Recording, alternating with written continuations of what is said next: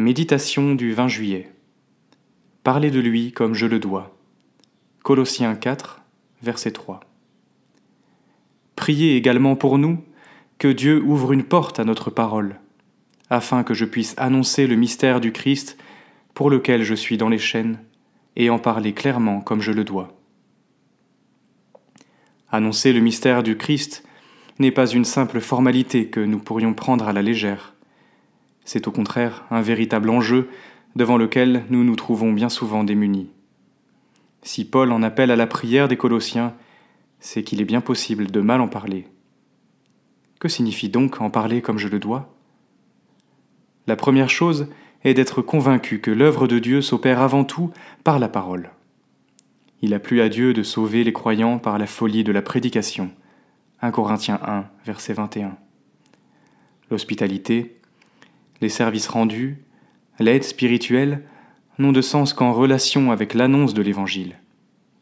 Nous pouvons apporter des réponses aux problèmes spirituels des gens, mais la délivrance viendra uniquement si nous avons su dire la parole donnée par Dieu et non par l'étalement de nos acquis.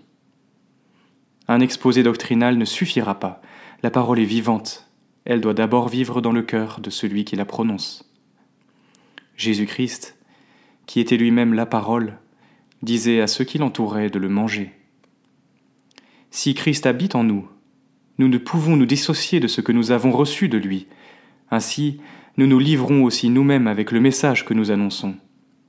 Sans cela, notre message est désincarné. Il n'a pas de chair. Il est sans cœur, sans vie.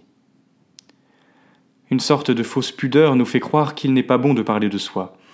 Notre implication est volontairement limitée et parfois imprégné de la pensée suivante. On peut tout me demander, je peux tout donner, tout, sauf moi-même.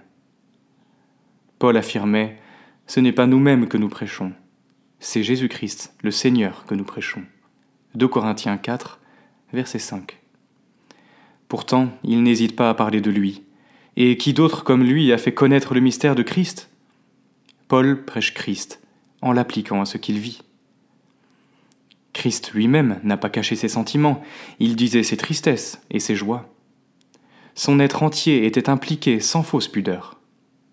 C'est ainsi qu'il s'est revêtu d'un simple linge pour laver les pieds de ses disciples. Parler de lui comme il se doit, c'est accepter que le messager fasse corps avec le message.